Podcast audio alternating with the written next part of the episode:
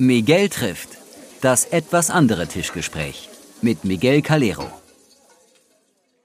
Meine Lieben, herzlich willkommen zu einer neuen Folge Miguel trifft das andere Tischgespräch. Heute mit dem hochsympathischen und zweifach besternten Daniel Gottschlich. Lieber Daniel, schön, dass du da bist. Danke. Hi. Ich werde ein kleines Steckbrief, beziehungsweise werde ich ihn mal ganz kurz vorstellen, da er ja Unternehmer, Spitzenkoch, Musiker, Inhaber des Ochs und Klee und des Bayleaf in Cologne ist. Aber damit jeder auch außerhalb der Kölner Grenzen weiß, wer heute mein Gesprächspartner ist, einen kleinen Steckbrief zu dieser hochinteressanten Person. Ausbildung zum Energieanlagenelektroniker, was natürlich sensationell ist als Anfang. Danach zweite Ausbildung gemacht zum Koch im Steinberger Grand Hotel Petersberg. Anstellung danach im Früh. Für alle Leute, die nicht aus Köln kommen, das Früh ist ein traditionelles Brauhaus, wo auch eine traditionelle Brauhausküche serviert wird. 2010 dann der erste Paukenschlag, nämlich die Eröffnung in der Selbstständigkeit mit dem Ochs und Klee, damals in einem Souterrain-Restaurant in der Kölner Neustadt Süd. 2015 erfolgte der erste Stern im Guide Rouge. 2016 der Umzug in die bekannten Kölner Kranhäuser das sind eigentlich die Häuser, die auch über Kölner Grenzen hinaus bekannt geworden sind. Das sind die drei L-Formen, die bei uns am Rheinauhafen zu sehen sind. 2019, letztes Jahr dann der Riesenpaukenschlag, nämlich der zweite Michelin-Stern. Daniel, ich fange mal relativ unkompliziert an. 2010, wo du dich selbstständig gemacht hast, war ich circa zwei Wochen nach der Eröffnung deines Restaurants durch mehr, mehr oder weniger durch Zufall bei dir zum Essen. Ich kann mich noch daran erinnern, dass du alleine in der Küche warst und deine damalige Frau den Service geleitet hast. Und ich sag's jetzt mal relativ bescheiden, vorsichtig, defensiv. Mhm. Das hatte damals nicht so viel mit Fine Dining zu tun. Erklär uns doch mal, was in den letzten zehn Jahren in deinem Leben passiert ist. Mhm. Ja, überhaupt äh, jetzt äh, darüber nachzudenken, ähm, dass es schon zehn Jahre sind, ja. Also das ist schon krass. Und wenn ich jetzt tatsächlich zurückdenke, wenn du sagst, äh, zwei Wochen ungefähr nach der Eröffnung warst du da, mein Gott, ja. Das ist eigentlich total witzig, weil du ähm, lernst in so einem ähm, ja, klassischen ähm, Restaurant, ja, wie es damals auf dem Petersberg ja auch war. Ich meine, da gab es auch jede Menge Banketts und äh, so mhm. weiter, ja. Mhm. Aber ähm, schon, äh, sag ich mal, ein gutes Handwerk. Aber jetzt versuch das mal, das das in, deiner, in deinem eigenen Laden so umzusetzen. Ja, du, eigentlich, das sind ja Gerichte, mhm. so, ne, mhm. eigentlich müsstest du das ja alles können, ne? Mhm. Also du könntest ja direkt mit der französischen Hochküche anfangen, aber so war es halt nicht. Also, ich, ich habe da angefangen ja tatsächlich total dilettantisch da irgendwie äh, mir irgendwas zusammenzukochen. Mhm. Äh, zumindest kam das so gefühlt rüber. Mhm. Hat sich natürlich dann relativ schnell auch ergeben, dass daraus dann was, äh, was mhm. wurde. Ja. Mhm. Und lecker war es bestimmt immer. Immer, immer. Aber, das kann ich ähm, bestätigen. Ich weiß nicht, ob es immer war. Aber nehmen wir, nehmen wir es mal an. Jedes Aber meiner Gerichte. Es war noch, es war noch, der Anfang war, war, ja, war crazy, ja. Hm. Aber die Frage, die sich ja immer stellt, wann, wann hattest du, also es sind eigentlich zwei Fragen, Entschuldigung. Die erste Frage ist, hattest du schon in einem so frühen Stadium das Bewusstsein, dass du dich selbstständig machen willst? Jetzt sagen wir mal, unabhängig davon, ob du jetzt eine einfache, gut bürgerliche Küche, die natürlich auch ihre, ihren Wert hat. Ja, wir sollten das nicht immer, es geht ja nicht immer nur um Punkte, Sterne, Mützen, Hauben und äh, also jeder, also die Tradition äh, darf da in dem Fall nicht aussterben, aber hattest du immer das Gefühl, in erster Linie dich selbstständig machen zu wollen? Ja.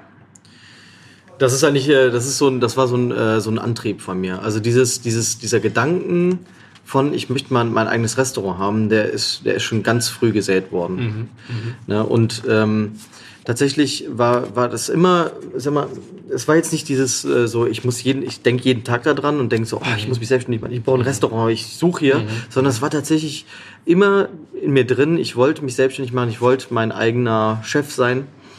Und tatsächlich kam es dann auch irgendwann dazu, dass mir ähm, dann dass äh, die Räumlichkeiten in der Richard-Wagner-Straße angeboten wurden und mhm. ähm, weil ich das mal irgendjemandem erzählt hatte, mhm.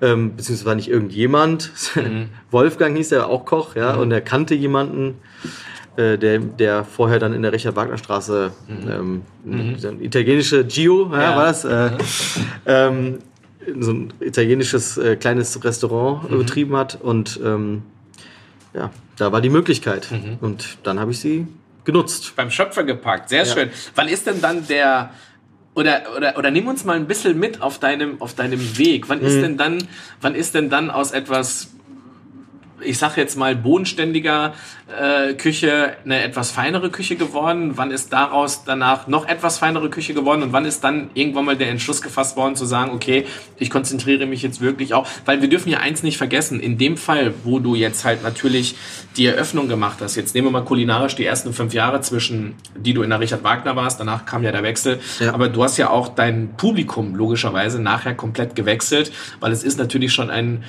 auch nicht nur monetär einen anderen, sagen wir mal, ein, ein anderer Umsatz gewesen, sondern es ist natürlich auch so, dass wenn du am Anfang hattest du ja Du, Richard Wagner Straße ist in Köln, für die, die es nicht wissen, eine Straße, die sehr, sehr jung ist, die sehr, sehr belebt ist. Ähm, bei dir waren ja die ersten Gerichte, haben ja wirklich sehr, sehr bescheidenes Geld gekostet für die Qualität, die du geliefert hast. Irgendwann mal hast du ja auch den Entschluss dann gefasst, sagen wir mal, mit drei Gängen für einen bestimmten Preis ja. anzufangen, dann vier Gänge, dann fünf Gänge, Total. dann sechs Gänge. Was ich damit sagen will, ist halt die Gäste, die natürlich die ersten zwei, drei Jahre zu dir gekommen sind, haben dich ja nicht dann weiter verfolgt, weil du denen eventuell zu teuer geworden bist. Wann ist da ja. der Entschluss in dir gereift, zu sagen, ich, das ist, glaube ich, meine Schiene, ich habe jetzt Blut geleckt? War es vielleicht irgendwo ein, ein Besuch, wo du selber als Gast irgendwo in einem Restaurant warst, wo du gesagt hast, verdammt nochmal, das will ich jetzt auch machen? Oder das, das Mir fällt da was ein. Du wirst, du wirst erstaunt sein, welches Restaurant das war. Mhm. Jetzt bin ich mal gespannt. In dem, in dem ich tätig war, oder was meinst du? ja, das, ja, wirklich. Ja? ja, ja. Okay. Also es war, es, also, ähm, um auf deine Frage äh, erstmal. Das klingt jetzt, als ob wir es abgesprochen hätten. Ja, schon, aber es ist tatsächlich nicht so. Also ähm, es ist ja auch alles nicht so lange her. So mhm. halt vielleicht so knapp zehn Jahre. es ist schon was länger. Mhm. Aber ich sag mal so, also ähm, dieses Qualitätsbewusstsein bei mir, ähm, das war halt schon immer da. So, mhm. ne? Und äh, das ist, muss ich auch sagen, also ähm, das hat sich, das, das ist quasi gereift. Mhm. Ne? Mhm. Und ähm, also das ist, also das ging immer auch schon in so Eskapaden äh, über, ähm, dass ich wirklich nur Ärger mit Lieferanten hatte, weil mhm. mir das nicht gut genug war. Mhm. Und das ist natürlich, äh, mhm. ähm, ich fand mich selber nicht so äh, hart, aber ich habe dann mal mit Leuten gesprochen, die meinten so, oh, das ist ein richtiges Arschloch, ja? Mhm. also am Telefon und so, ne? Mhm. Weil ich habe dann knallhart einfach die ganzen Mist einfach wieder zurückgeschickt. Ja? Ähm, und das konsequent. Einfach aus meinem eigenen Qualitätsbewusstsein, wo ich gesagt habe, so ich selbst, dass die, mal, die, die, Kochkunst war noch nicht so auf dem höchsten Level, ja, und die Komposition auch nicht mhm. und auch noch kein eigener Stil oder sowas, aber die, wie gesagt, dieses Qualitätsbewusstsein war da. Da hake ich doch einmal ganz kurz nach mit ja. einer Zwischenfrage. Würdest ja. du denn jetzt sagen, weil das würde mich mal wirklich brennend interessieren, mhm die Quali dein, das Qualitätsbewusstsein, was du ja, sagen wir mal, damals hattest, was du mhm. gerade beschrieben hast mhm. und was du jetzt hast. Mhm. Würdest du denn sagen, dass du dich als Mensch wahrscheinlich gar nicht geändert hast in dem Qualitätsbewusstsein, nur die Lieferanten haben sich dir gegenüber geändert, weil du jetzt einen anderen Status besitzt? Ja, also ich glaube schon, dass das schon ein großer Punkt ist. Ne? Also ähm, du bist irgendwann, und das kannst du bestimmt bestätigen, umso höher du irgendwo ähm, auch ja, betitelt raus, bist, raus, ja, du, betitelt bist, Sterne, dies, jenes, ne, dann, es wird immer mehr darauf geachtet, auch von Seiten der Lieferanten, mhm. die das Beste des Besten zu tun. Du weißt ganz genau, in einem mhm. Drei-Sterne-Restaurant, mhm. da wird natürlich auch fürs Beste des Besten bezahlt, aber die mhm. bekommen es auch, ja. Und mhm. erstmal die Möglichkeit überhaupt, diese geringen Warenbestände von Top-Qualität auf die Restaurants zu verteilen. Es gibt halt nicht so viel Ware. Ne? Und es gibt nicht nur die Ne? Also mhm. klar, du kannst ganz oben abgreifen, dann mhm. zahlst du dich blöd und dämlich, mhm. ist ganz klar. Mhm. Und darunter gibt es aber auch noch Qualitäten, aber die sind schnell vergriffen. Das sind nämlich die, die jeder haben will. Ja, klar. Und ähm, wenn du da, sag ich mal, wirklich auch mit den Lieferanten dann irgendwann auch so auf ne, per Du sowieso so quasi ne, lange zusammenarbeitest, dann ähm, bist du nicht direkt privilegiert, aber mhm. du machst ja auch ganz schnell klar, hör mal, wir haben jetzt Gericht XY, mhm. ähm, keine Ahnung, mit Taube. Mhm. Ähm, mhm. Ich brauche die Taube mhm. ähm, eineinhalb Monate lang. Mhm. Ich brauche die jeden Tag. Ich brauche die in der besten Qualität. Kannst du das machen? So so Sag mir jetzt ja oder nein. Mhm. So, mach das oder mach's nicht. So. Und dann, mhm. und ich muss sagen, das mittlerweile klappt, ich mache jetzt nicht mehr jede Bestellung selber, mhm, sage ich auch. Äh, aber natürlich, ähm, die Qualität passt. Ja. Wenn ich dir aber so richtig zugehört habe und wenn ich das richtig verstehe, könnte es dann eventuell nur um dem Zuhörer mal so ein Gefühl im Innenleben eines gastronomischen Betriebes zu geben. Mhm. Hast du dich denn schon mal dabei ertappt, dass, ich sag's jetzt mal, du als Selbstständiger eventuell ein bisschen mehr auf die Zahlen gucken musst, wie jemand, der in einem Angestelltenverhältnis auf ähnlichem Niveau ähm, unter einer, ich sag's jetzt mal, schützenden Hand eines großen Unternehmens ist. Beide wollen das gleiche Produkt haben, nur er kann vielleicht eventuell einen höheren Preis ähm, oder der Lieferant. Passiert dir so etwas oder ist das ist das ein Tabuthema oder oder ist es halt so? nicht. Ich meine, du wirst ja bestimmt nicht jeden Preis bedingungslos mitgehen können. Können wir gar nicht. Ja. Können wir nicht. Wir können, wir haben unsere Wareneinsatzquote Mhm. und die bemisst sich an dem, was wir umsetzen können. Ne? Das heißt, wenn, wenn du natürlich sagst, äh, ich werf mal irgendeine Zahl rein, äh, irgendwie, äh, Ich sage jetzt mal, ein Kilo Langustine kostet 120 Euro.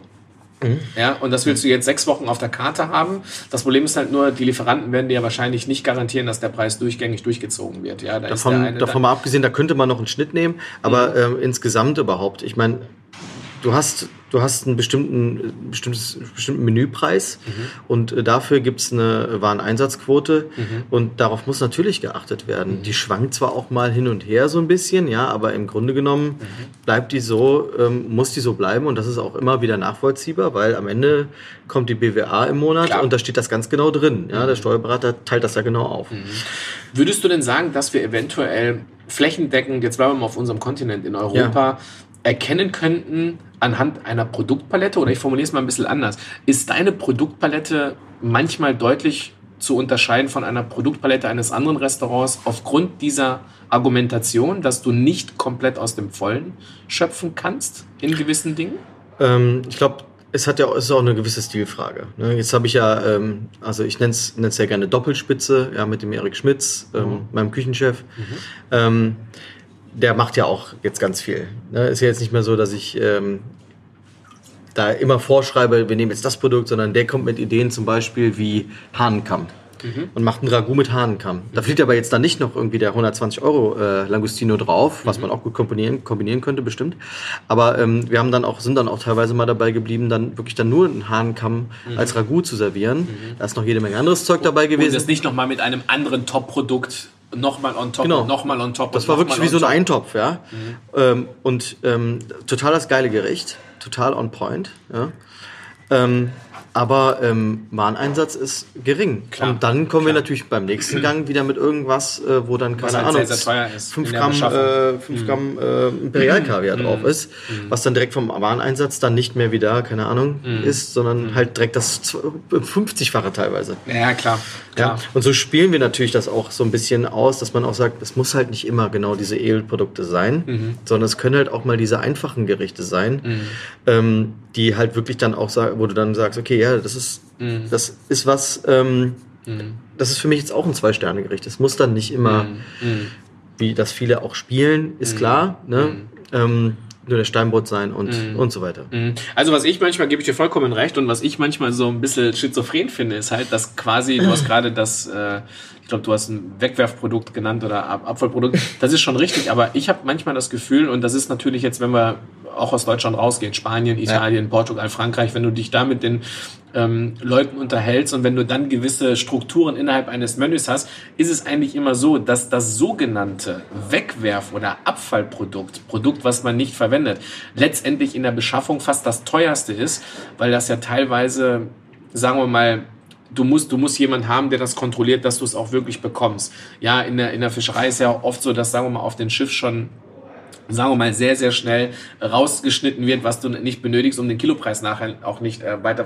Was, was ich damit sagen will, ist halt, es gibt manchmal Produkte, die einfach eventuell günstig aussehen, aber nachher in der Beschaffung wirklich teuer sind, weil du die Belieferungsketten, bis Ja. es mal bei dir kommt, das ist halt eigentlich letztendlich das Schwierige. Das muss man dann Ja. einkalkulieren natürlich. Ja, ne? und und da, nee, aber ich will einfach nur damit sagen, Ja. dass ich, ich, ich finde es manchmal schwierig und ich finde es manchmal unfair, wenn ein Gast eine Menükarte sieht und sagt, ja, eigentlich nur günstige Gerichte heute drauf, Gerichte, die man nicht braucht.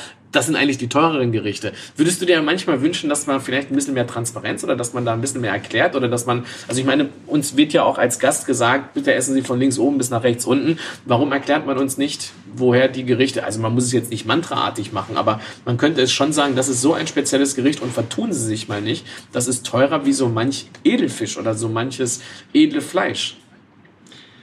Also da muss ich ja auch sagen, also das ist auch so eine Lernkurve und äh, witzigerweise triffst du da jetzt genau also meinen Zeitgeist und unseren Zeitgeist, ähm, mit dem ähm, Mit unserem Zeitgeist meinst du die neue Generation oder die jüngere Generation? Ich, ne, ich will sagen, ähm, dass, dass es wirklich interessant ist, wirklich auch mit dem Gast in der Kommunikation dort wirklich auch transparent zu bleiben, auch das hat nur Vorteile. Mhm. Ja, also das heißt, wenn du, wenn du gute Produkte hast, mhm. dann ja, dann sollte man das auch sagen. Und wir haben es auch nicht immer richtig gemacht. Ja, da war dann mal so, wir haben hier die Ente. Ja, ja, ja klar. Aber ist das nicht eine Miralente, die mhm. ja, klar. ja äh, nicht nur, keine ja, Ahnung, 5 Euro kostet das Kilo, sondern halt 25? Ja, äh, du, da ist eine Story dahinter, ja. Das ist ein Züchter, das, ne, das ist, äh, das ist ein Freiland und so weiter.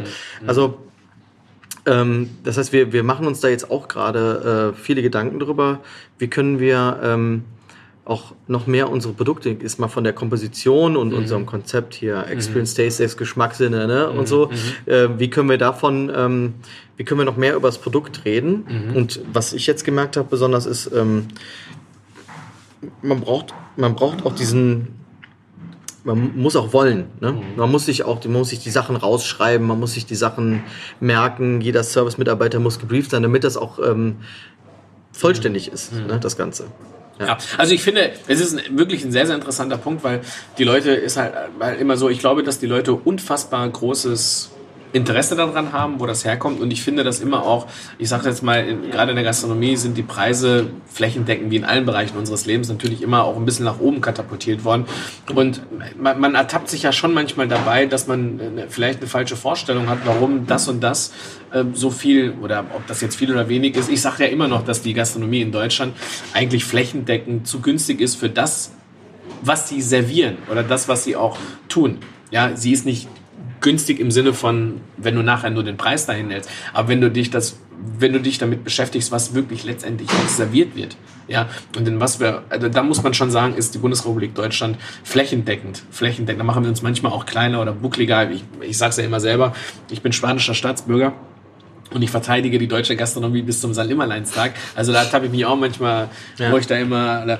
Kommen wir mal noch mal ja. ein bisschen, bisschen zurück auf ja. den Standpunkt der Kreativität und äh, wie du auf Gerichte kommst. Die Frage, die sich ja immer ähm, gerade bei so Persönlichkeiten wie bei dir stellt, ist halt, ähm, wie ich vorhin beim Steckbrief ja auch vorgelesen habe, warst du ja nicht jemand, der große Meister im Sinne von klassischen Küchen. Du hast nicht die, also ich meine, es gibt ja immer diese Laufbahn des einen, ja. der Autodidakt ist. Das ja. gibt's in jedem Land, ja, wo, wo Leute, ähm, sagen wir mal, irgendwann mal es zur Spitze geschafft haben, ohne dass sie im Schatten eines großen Meisters waren. Und auf der anderen Seite gibt's natürlich auch eine große Anzahl von Menschen, die, sagen wir mal, sich zehn Jahre damit beschäftigen, alle eineinhalb bis zwei Jahre ein anderes Zwei- oder Drei-Sterne-Restaurant äh, in unterschiedlichen Positionen und auf unterschiedlichen Posten zu haben, da ist der Weg ja eigentlich vorbestimmt. Ja. Wenn ich mir jetzt, sagen wir mal, deinen Lebenslauf angucke, war dein Weg ja nicht so vorbestimmt. Nee. Würdest du es jetzt als Vorteil empfinden, dass du quasi eigentlich nicht so eine sehr, sehr prägnante Prägung hattest und konntest du das deswegen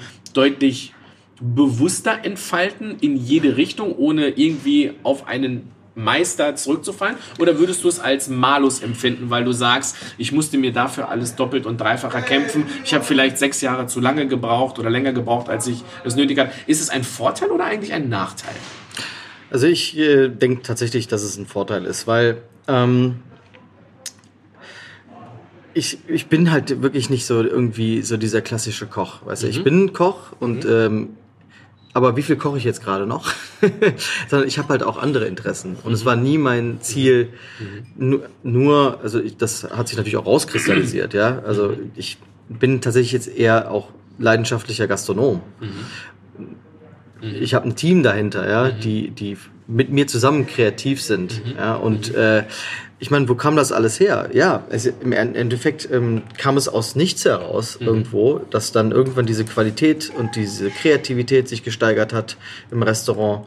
Und ähm, man muss ja auch sagen, es ist immer Teamwork. Ja, das Team, was ich damals hatte, wo wir den Stern geholt haben, den ersten, es war auch schon klasse. So mhm. und das war aber immer, sag ich mal, meine Intention, nicht immer äh, jedes einzelne Gericht vorzuschreiben, wie ich das jetzt auch nicht mache. Was mein Ding ist, ist tatsächlich die Entwicklung zu fördern, überhaupt dorthin zu kommen. Auf diese, ja, erstmal muss ich ja mein Qualitätsbewusstsein muss ich ja erstmal dahin ergeben. Mhm. Mhm. Ähm, und erstmal zu sagen, okay, jetzt lass uns doch mal Aperos machen. So, ne? so, wenn du das vorher nicht machst, ja, dann kommst du Klar. irgendwann an diesen Punkt und sagst, ähm, jetzt gibt es zum Champagner vorweg mal noch äh, Klein- Kleinigkeiten, so, aber das ist wieder mehr Arbeit und da musst du, da musst du wieder Kreativität reinstecken und so weiter. Aber das sind so kleine Entscheidungen, die natürlich immer mehr da auch hin, wo du immer mehr dahin kommst in diese Richtung, okay, das gehört zum Fine Dining dazu, das ist jetzt mehr auch nicht nur normales Essen, sondern es wird immer mehr so zu einem Erlebnis. So bis 2013 hatte ich von Stern keine Ahnung, also zwei- äh, 2012.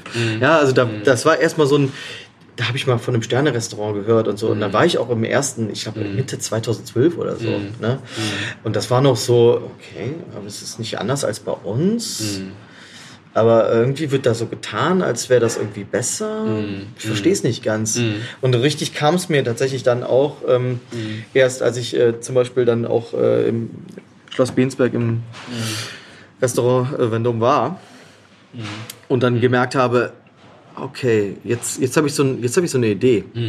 Wie kann denn sowas überhaupt sein? Was ist denn überhaupt möglich? So, ne? Und da, da, da kam tatsächlich ein großer Inspirationsschub her. Ähm, nicht, weil das jetzt das beste Essen meines Lebens geworden ist damals oder so. Da waren bestimmt ein paar äh, Gerichte dabei, die total großartig waren und das auch das ganze Erlebnis und äh, ne, wie du uns, ne, wie du, ne, wie du mit uns geredet hast und so, wo dieses völlige, dieses Erlebnis, dieser Erlebnisfaktor war so groß, ja, weil dann so, ja, da kommt der Restaurant, der redet mit uns und Ja, so, voll cool, Ja, ja, und das Essen ist so wow und alles ist so wow und alles ist so, oh mein Gott, ich bin in einer scheiß anderen Welt gerade. Ne? Und da habe ich mir gedacht, das will ich auch. Oder wie, wie aber ich, will's, ich will natürlich nicht das Vendôme imitieren oder ähm, jetzt mir anmaßen, auf, hier, auf Anhieb drei Ja, Sterne klar, zu kochen, klar. sondern mir ging es auch darum, dann auch zu sagen, okay, jetzt, jetzt möchte ich mich auch selber entwickeln. Ja, das verstehe ich voll und ganz. Aber würdest du denn sagen, ich sag's jetzt mal, ich sag's jetzt mal mit jeglichem Respekt und mit jeglicher Vorsicht, aber würdest du denn sagen, dass sagen wir mal, wenn oder ertappst du dich dabei, du kommst ja aus einer aus einer Kochwelt, du Ja. denkst natürlich auch anders. Ja. Ertappst du dich dabei, dass du bei manchen Leuten essen gehst und du weißt, dass das eigentlich mehr ein, ein, ein, eine, eine Kopie ist, meine ich jetzt nicht negativ, aber dass es eine sehr, sehr starke Beeinflussung von jemand ist, der wo er mal gearbeitet hat und somit ist vielleicht nicht, ähm, ich sage jetzt mal wie in der Kunst, eine Kopie ist halt einfach eine Kopie, dann willst du natürlich auch das Original haben. Ja. Äh, Hast du die, diese Ketten hast du ja wahrscheinlich nie gehabt. Ertappst du dich manchmal dabei, dass du, dass du dir dann sagst, wenn du privat dann irgendwo Ja. hingehst, dass du Ja. lieber bei jemandem gehst, der nie in irgendeine Kaste, in irgendeine Schublade äh, freigelöst oder oder Ganz ehrlich, es ist mir, ist mir echt nicht wichtig. Okay. Muss ich, muss ich dir ehrlich sagen. Also, ähm, wenn jetzt äh, Koch XY irgendwo gearbeitet hat, teilweise weiß ich das auch gar nicht. Mhm. Du? Und äh, nicht, dass es mich nicht interessiert oder so, wenn ich mit demjenigen kommuniziere und mir der, der mir sagt, ja, ich habe jetzt hier da Mhm. Ja, ja, gearbeitet oder ja. ich habe da gelernt und, und aber dann komme ich nicht mit, ach, deswegen schmeckt das so, ah, jetzt verstehe ich's, ne? Sondern ähm, ich bin da wirklich so total äh, laid back. Weißt du, so, ja, ich finde das nicht so wichtig. Kommen wir nochmal auf den Punkt, ähm, der vielleicht in Deutschland auch eine größere Erklärung bedarf. Du hast es ja jetzt, sagen wir mal, zwei oder dreimal äh, fast defensiv oder Entschuldigung oder vorwurfsvoll mit, mit, mit, mit leuchtenden Augen gesagt, ich koche ja eigentlich nicht mehr so. Haben wir in Deutschland eigentlich ein Problem damit, dass ein Koch kein Unternehmer sein kann? Oder beziehungsweise auf der anderen Seite, dass wir dann von dem Unternehmer verlangen, dass er trotzdem immer kocht? Wo, wo, woher resultiert das? Also in anderen Ländern ist es doch eigentlich, wenn man das sieht, es ist uns doch allen bewusst, dass jemand, der mehrere Restaurants hat, nicht in jedem Restaurant selbst kocht. Haben wir da einen Nachholbedarf in Erklärung? Ich sage jetzt mal, ähm, ist natürlich für mich immer ein bisschen schwierig, weil ich natürlich die Gesprächspartner sehr, sehr gut kenne. Äh, du bist ja in erster Linie, meiner Meinung nach, ein Unternehmer, der dafür Sorge tragen muss, dass sein, seine Löhne bezahlt werden von den Mitarbeitern, dass der Laden natürlich läuft. Das bedeutet aber, dass du auch mittlerweile Aufgaben übernimmst, die repräsentativer Natur sind, sodass du auch nicht gezwungenermaßen jeden Tag in deinem Laden sein kannst. Haben wir damit in Deutschland ein Problem, dem Gast zu suggerieren, dass wenn er nicht da ist, es mir meiner Meinung nach ein bisschen stinkt? Haben wir bestimmt. Ähm, also, ähm, du suggerierst das so ein bisschen vor. Ähm, tatsächlich ist es so, dass ähm, es, irgendwie ist das anscheinend so krass verbunden, ne? dieses Ding mit Sternekoch und ja, der muss aber auch immer da sein und das ist ja der, der, der immer kocht und so, ne? Äh, Mein Gott. Ähm, also mit so einem, sag ich mal jetzt, Werdegang über zehn Jahre, eigenes Restaurant aufgebaut, bis, bis da, wo wir jetzt gerade sind, ne? wo ich jetzt äh, hier gerade stehe. Ähm, ich habe das ja bewusst gemacht auch, dass ich gesagt habe, ich möchte jetzt umziehen und da war mir auch von Anfang an bewusst, du kannst nicht mehr jeden Tag äh, in der Küche stehen und was da noch privat und sowas war und, und, und Kinder etc. und sowas. Ähm, also ich, klar, ich habe ähm, die ersten fünf, sechs Jahre Selbstständigkeit jeden Tag 18 Stunden abgerissen. Das geht ja gar nicht anders. Ne? Ähm, Kannst du verstehen, dass ein Gast enttäuscht ist, wenn er irgendwo hingeht, sich drauf gefreut hat und der Mensch, über den man liest, über Ja. den man hört, Kann ich verstehen. Kann ich verstehen, weil es wird ja suggeriert, dass derjenige immer da ist, dass der in der Küche steht und der da rauskommt und so. Und es gibt ja auch viele Köche, ähm, ich würde sagen auch viele, vielleicht dann doch auch im Angestelltenverhältnis. Wenn du angestellter Koch bist und äh, sagen wir mal besternter Koch, ähm, ich meine Gott, dann ist das ja auch dein Job. Ne? Also ich meine, außer du stellst dich ganz anders auf, aber eigentlich, du bist ja dafür da, um zu kochen und auch dafür da, immer da zu sein. Und deswegen finde ich das wichtig, wenn äh, jetzt in meiner Position ähm, und wenn ich sage, ich habe jetzt extra jemanden wie wie ein Erik zum Beispiel, ähm, den möchte ich aber auch pushen. Ja? Und der macht ja auch ganz viel für das Restaurant, der entwickelt das äh, Ganze weiter mit und sowas. Und äh, wir arbeiten. Kleiner Einwurf für die, die ihn nicht kennen. Erik Schmitz ist ein Küchenchef, der Genau.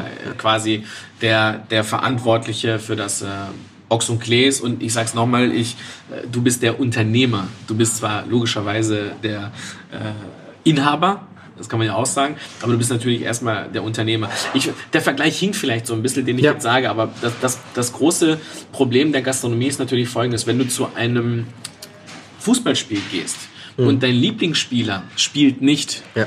ist dir das natürlich, bist du vielleicht ein bisschen enttäuscht, aber solange die Mannschaft 2-0 gewinnt, ja, bist du zufrieden. Das ist ein gutes Unglücklicherweise ist es ja immer so, dass wenn du in ein Restaurant gehst, spielen wir ja nicht ergebnisorientiert. Das bedeutet, der Gast geht nachher raus und es ist ja nicht so, dass der 1-0, 2-0, 3-0, 4-0 verloren hat, sondern die Enttäuschung ist eventuell so, das ist jetzt natürlich auch durch den Hype der Let das hat auch so eine, werden wir auch nachher mal noch ein bisschen drauf zu sprechen kommen. Deine Generation, die jüngere Generation, hat natürlich auch einen medialen Hype ausgelöst, dass man natürlich auch in gewisse Restaurants wegen diesen Protagonisten, wegen diesen sogenannten Stars, Herzstars, Kochstars, Superstars natürlich auch hingeht. Und da kann ich natürlich auch verstehen, dass wenn natürlich jemand einen sehr, sehr langen Weg auf sich nimmt, ähm, Enttäuscht ist, dass er nicht da ist, dann äh, Genau. dass derjenige und, nicht da ist. Und da ist die Frage, wie kann man denn zukünftig eventuell diese Enttäuschung dahingehend kompensieren, dass man eigentlich dahin stellt, hör mal zu, ich bin der Dirigent, aber ich muss nicht da sein, um trotzdem, ich sag's jetzt mal in dem Fußballer-Genre, trotzdem, dass jeder Gast 2-0 als Gewinner vom Platz, in diesem Fall halt vom Restaurant geht. Müssten wir da eine andere Kommunikation fahren? Müssten wir zukünftig das Team mehr in den Vordergrund stellen? Wo, wo, wo, wo machst du, also du, du- du, willst ja zukünftig auch andere Felder noch Ja. beackern. Das bedeutet ja, dass, sagen wir mal, du eventuell noch mal ein zusätzlichen oder zwei zusätzliche Tage Ja. nicht da sein würdest. Ja. Machst du dir darüber Gedanken, wie man das... Nee, nicht äh, mehr. Also ich habe äh, mich lange dahin ge, ähm, versucht, mich dahin zu bringen, äh, nicht die ganze Zeit immer darüber nachzudenken äh, oder mich, mich schlecht zu fühlen, dass ich dann zum Beispiel nicht da Aber bin. hattest du eine Phase, wo es das war? Ja, ja, Ja. natürlich. Also das war. Äh, Hast du denn auch Feedback von Gästen bekommen in Form von Briefen oder Mails? Nein. Oder, okay. nein, nein, nein, das nicht. Aber es geht ja um das eigene Empfinden. Ne? Und das heißt, ähm, bei mir war es jetzt dann immer so, dass ich äh, mir gesagt habe, ähm, oder anders. Ähm, wenn man sich so organisiert und sagt, wir haben ein Konzept, wir haben ähm, eine ähm, ein Thema, ne, unsere sechs Geschmackssinne. Und Erik ist auch genau in diesem Thema. Das heißt, wir tauschen uns da total aus. Wir ähm, jedes Gericht probiere ich natürlich auch, ja, oder ähm, entwickle das auch äh, ab einer bestimmten Phase mit, gebe da auch meinen Senf zu. Ähm, und da ist nämlich genau der Punkt. Wenn ich das natürlich selber machen will, dann muss ich auch jedes, jederzeit da sein. Ja, weil das ist nämlich, das ist das, was jeder hasst, ja. Bei, bei den Küchenchefs, die zwischendurch mal kurz reinkommen für zwei Stunden, ja, und dann wieder weg sind und der Posten, ne, der Posten Ja, ist nicht klar. fertig und so dieses, Klar. Ja, ne, ja. da habe ich, das habe ich auch gemacht. Ne? Und ähm, habe da bestimmt keine Fans dann gewonnen äh, bei den Mitarbeitern damals, weil das fand ich halt scheiße. Ne? Dieses quasi so reinkommen, ein bisschen was hacken, damit man mal, äh, mal da war. Ne? Und dann Klar. wieder rausgehen. Und irgendwann habe ich diesen Entschluss gebracht, so komm, jetzt Ich, ich lasse die Jungs das machen. Du musst jetzt nicht mehr beweisen, dass du eine Zwiebel hacken kannst, ja, äh, oder dich da drei Stunden hinstellen. und. Es geht, es geht irgendwann ums größere Ganze. So. Und ich glaube, das ist auch das, was, äh, was dann irgendwann auch tatsächlich noch mehr kommuniziert werden soll. Und deswegen sage ich es auch offen, ähm, dass wir dass es tatsächlich darum geht, was ist das Erlebnis im Restaurant und wie, was ist das Ge- Erge- Endergebnis, sag ich mal, für den Gast. Und muss da die ganze Zeit, muss ich da die ganze Zeit rumeiern äh, und muss ich da irgendwie nochmal äh, Gespräche, nicht, dass mich die Gäste nicht interessieren, darum geht's auch Nee, nee, nee, nicht, Willen. Nein, nein, nein. Also es geht, es geht, und es ist auch nicht nur, ähm, es, es ist anders. Es ist nicht so, dass, natürlich interessieren mich die Gäste, aber ich kann es nicht bewerkstelligen, ähm, die ganze Zeit, ähm, sag ich mal, äh, abends im Restaurant zu sein, wenn ich schon morgens früh unterwegs bin und Termine wahrnehme und so weiter. Ähm, Das soll jetzt auch keine Entschuldigung sein, Nee. sondern ich habe das irgendwann verstanden, weil ich habe das, wollte das nicht verstehen und habe dann wieder trotzdem 14, 16 Stunden gearbeitet. Und das macht dich kaputt, das macht auch deine Liebsten mürbe, ja. Du bist nämlich nie da, ne? du bist nicht verfügbar, du bist nur am Arbeiten, von morgens bis nachts, weil du hast nicht dieses, ja, ich arbeite und dann abends bin ich da und dann ist das mein, ist mein Feierabend, sondern du weißt ganz genau, wie das Klar. ist. Als Selbstständiger, Klar. du bist halt immer irgendwie im Arbeitsmodus, ja, und du musst dir absolut, du musst dir wirklich selber, für, witzigerweise ist, ist es ja meistens so, du erkämpfst es dir selber, für dich, dir Freizeit zu gönnen. Und das ist was, was ganz schwierig ist. Also ich glaube, das kann jeder Selbstständige und Unternehmer bestätigen. Ja, auf jeden Fall. Aber ich würde noch mal auf den Punkt einhaken, dass was die Gäste interessieren angeht.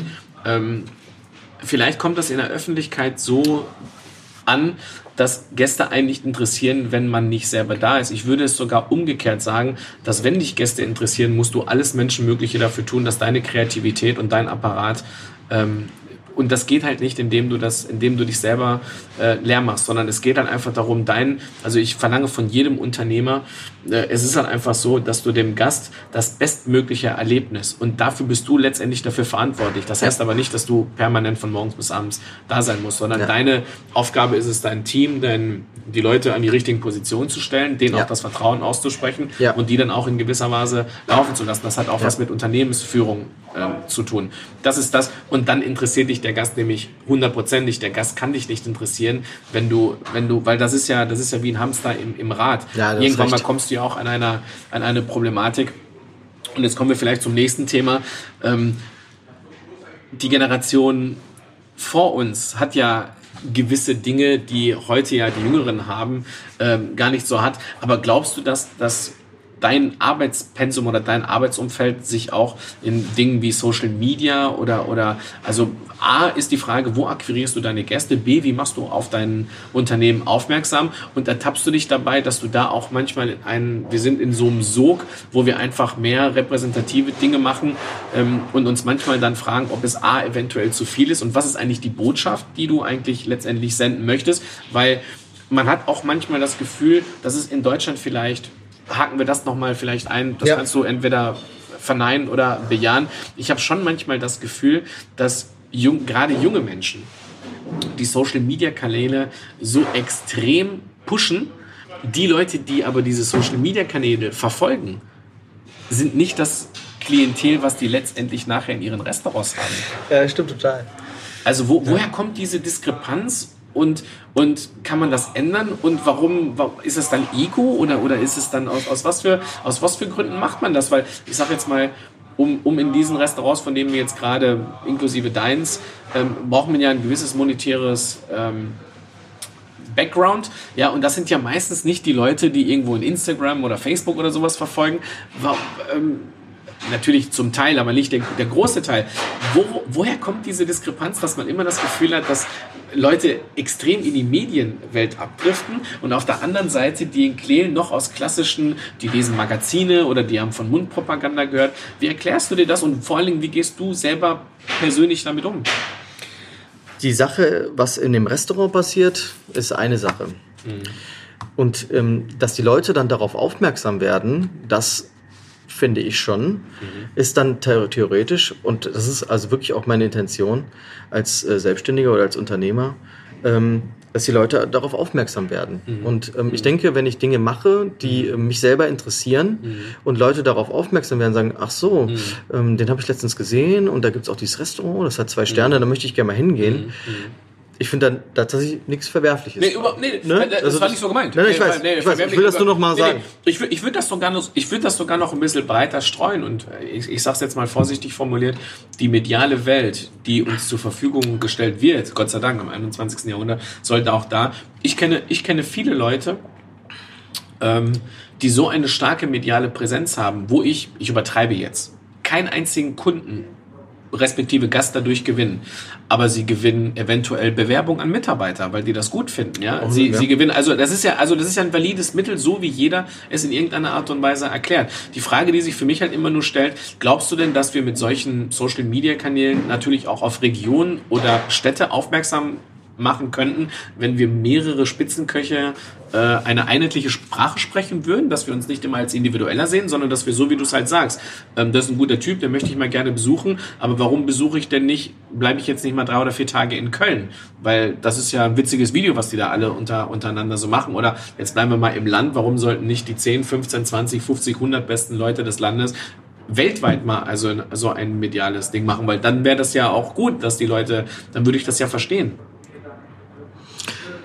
Ja, gute Frage. Jeder, jeder ist ja so ein bisschen, ich meine, das wirst du bestätigen können, dass ähm, die meisten Leute sind so ein bisschen für sich selber, so das sind so Einzelkämpfer. Wir sind alle so Einzelkämpfer, ne? Und ich merke das jetzt auch hier in Köln. Wir hatten mal so eine so eine Köchegruppe und äh, das ist aber dann wieder so, ähm, ja, irgendwann fängt dann wieder an, jeder so sein eigenes Süppchen zu machen. Ne? Wir hatten so eine Gruppe, haben uns auch mal regelmäßig getroffen und so. Das war auch total cool. Ähm, Also ich, also wenn, wenn ich rückblickend mal so die letzten 15 oder 20 Jahre, wo ich angefangen habe in der Gastronomie, Ja. da muss ich schon sagen, da war meiner Meinung nach das Konkurrenzdenken schon größer als heute. Mhm. Dann hat man ja früher immer schon ein gewisses Problem gehabt, wenn ein Restaurant in Nähe oder unmittelbarer Umgebung auch sehr, sehr gut war. Heutzutage würde ich es, ich finde es wirklich sehr, sehr schade, dass das Potenzial gerade das, was wir flächendeckend in der Bundesrepublik Deutschland haben, weltweit noch nicht rübergebracht haben. Ja, und das ist ja, jetzt nehmen wir das mal regional. Es ist natürlich so, dass wenn du in irgendeinem Restaurant sitzt, ja, und du hörst es von irgendjemandem, da, müsst, da könnt ihr morgen auch mal hingehen, machst du ja deine Stadt, wertest du ja dahingehend auf. Und damit will ich natürlich sagen, natürlich könnten Leute von weiter weg eine Woche Urlaub machen in jeder deutschen Großstadt und du könntest eine Woche lang sensationell gut essen. Wir müssen es den Leuten nur irgendwie vermitteln und beibringen. Das ist ein super wichtiger Punkt, nämlich auch ein großer Punkt, ähm, wo man eigentlich, eigentlich auf eine super tolle Art und Weise es schafft, vielleicht Leute auch von außerhalb für, sag ich mal, die Region zu begeistern. Und äh, man merkt es auch jetzt wie im Fall von den Fine Food Days, dass es äh, gemein, gemeinsam, ich will jetzt gar nicht nur, ich will ja keine Werbung für machen, darum geht's mir tatsächlich überhaupt nicht. Es geht nur darum, dass es... Schneide ich eh raus. Ja, natürlich. War Spaß. war Fine Spaß. Food Days. ähm, sondern es geht einfach tatsächlich ähm, darum zu sagen, ähm, da war ja die Idee auch zu sagen, ähm, wir wollen gemeinsam auch sagen, ein bisschen überregional, aber auch vielleicht sogar äh, national oder ne, sogar über die Landesgrenze hinaus äh, zu versuchen, zu sagen, hier in dieser, jetzt hier, wir reden jetzt wirklich tatsächlich von dieser, von dieser Köln-Sache. Hier passiert jetzt gerade was. Wir haben hier viele Gastronomen, wir haben hier viele, wir haben hier diese, diese tolle Aktion, dass wir dafür mal hinkommen. So, dann haben wir das auf dem Schirm. Und nächstes Mal sagen wir tatsächlich dann vielleicht, also wir, die potenziellen Gäste, ey, da gibt's drei Restaurants, da will ich mal hin. Ich Ja. will mal, ich will mal ins Motionné, mal, ich will genau. mal ins Neobiota und Ja. dann gehe ich mal noch ins Ochsenklee und dann habe ich meine drei Tage ähm, Foodie-Tour Ja. abgehakt, ja, ein bisschen Sightseeing und so weiter. Eigentlich super wichtig, ja. weil ähm, du hast eben gesagt, ähm, wir haben hier sehr, sehr viele Leute, die sehr regional ähm, Denken. Denken oder auch, aber auch viele Gäste, die sehr regional sind. Und was ich mir immer sage, ich möchte gerne auch viele internationale Gäste haben, weil, muss ich auch sagen, ich gemerkt habe, dass ähm, diese Gäste haben teilweise auch ein sehr, sehr tolles Verständnis dafür, wenn es, wenn es um äh, Erlebnisgastronomie geht. Ich sage das jetzt tatsächlich so, Ja. äh, dass wir reden jetzt bei uns auch nicht mehr davon, das ist jetzt so ein, das ist, du weißt, das ist kein Restaurant, wo du einfach jetzt hingehst und sagst, Schatz, sollen wir mal was essen gehen? Ja, ja, Ähm, klar. Klar. Stündchen sind wir wieder raus. Ja, ja, klar. Ja, ich meine, in der Zeit weißt du auch, du kannst woanders auch in zwei, in zwei Stunden ja. kannst du auch 500 Euro ausgeben, ja, wenn du Flasche Merceau reinhaust klar. und zwei Gänge. Ähm, aber hier ist es ja eher so, dass du sagst, Mhm. ähm, hier kommst du einmal im keine Ahnung, Quartal hin. Mhm. Ja, und das ist schon länger so, dass es eher so ein Erlebnis sein soll. Ja, ja. Und ich glaube, das ist was, was ähm, das hört ja irgendwann auch auf, äh, regional Mhm. jetzt kommen dann, kommt dann mal ein Gast von hier und Mhm. dann sagt er sich aber dann auch, okay, ja, jetzt war ich hier.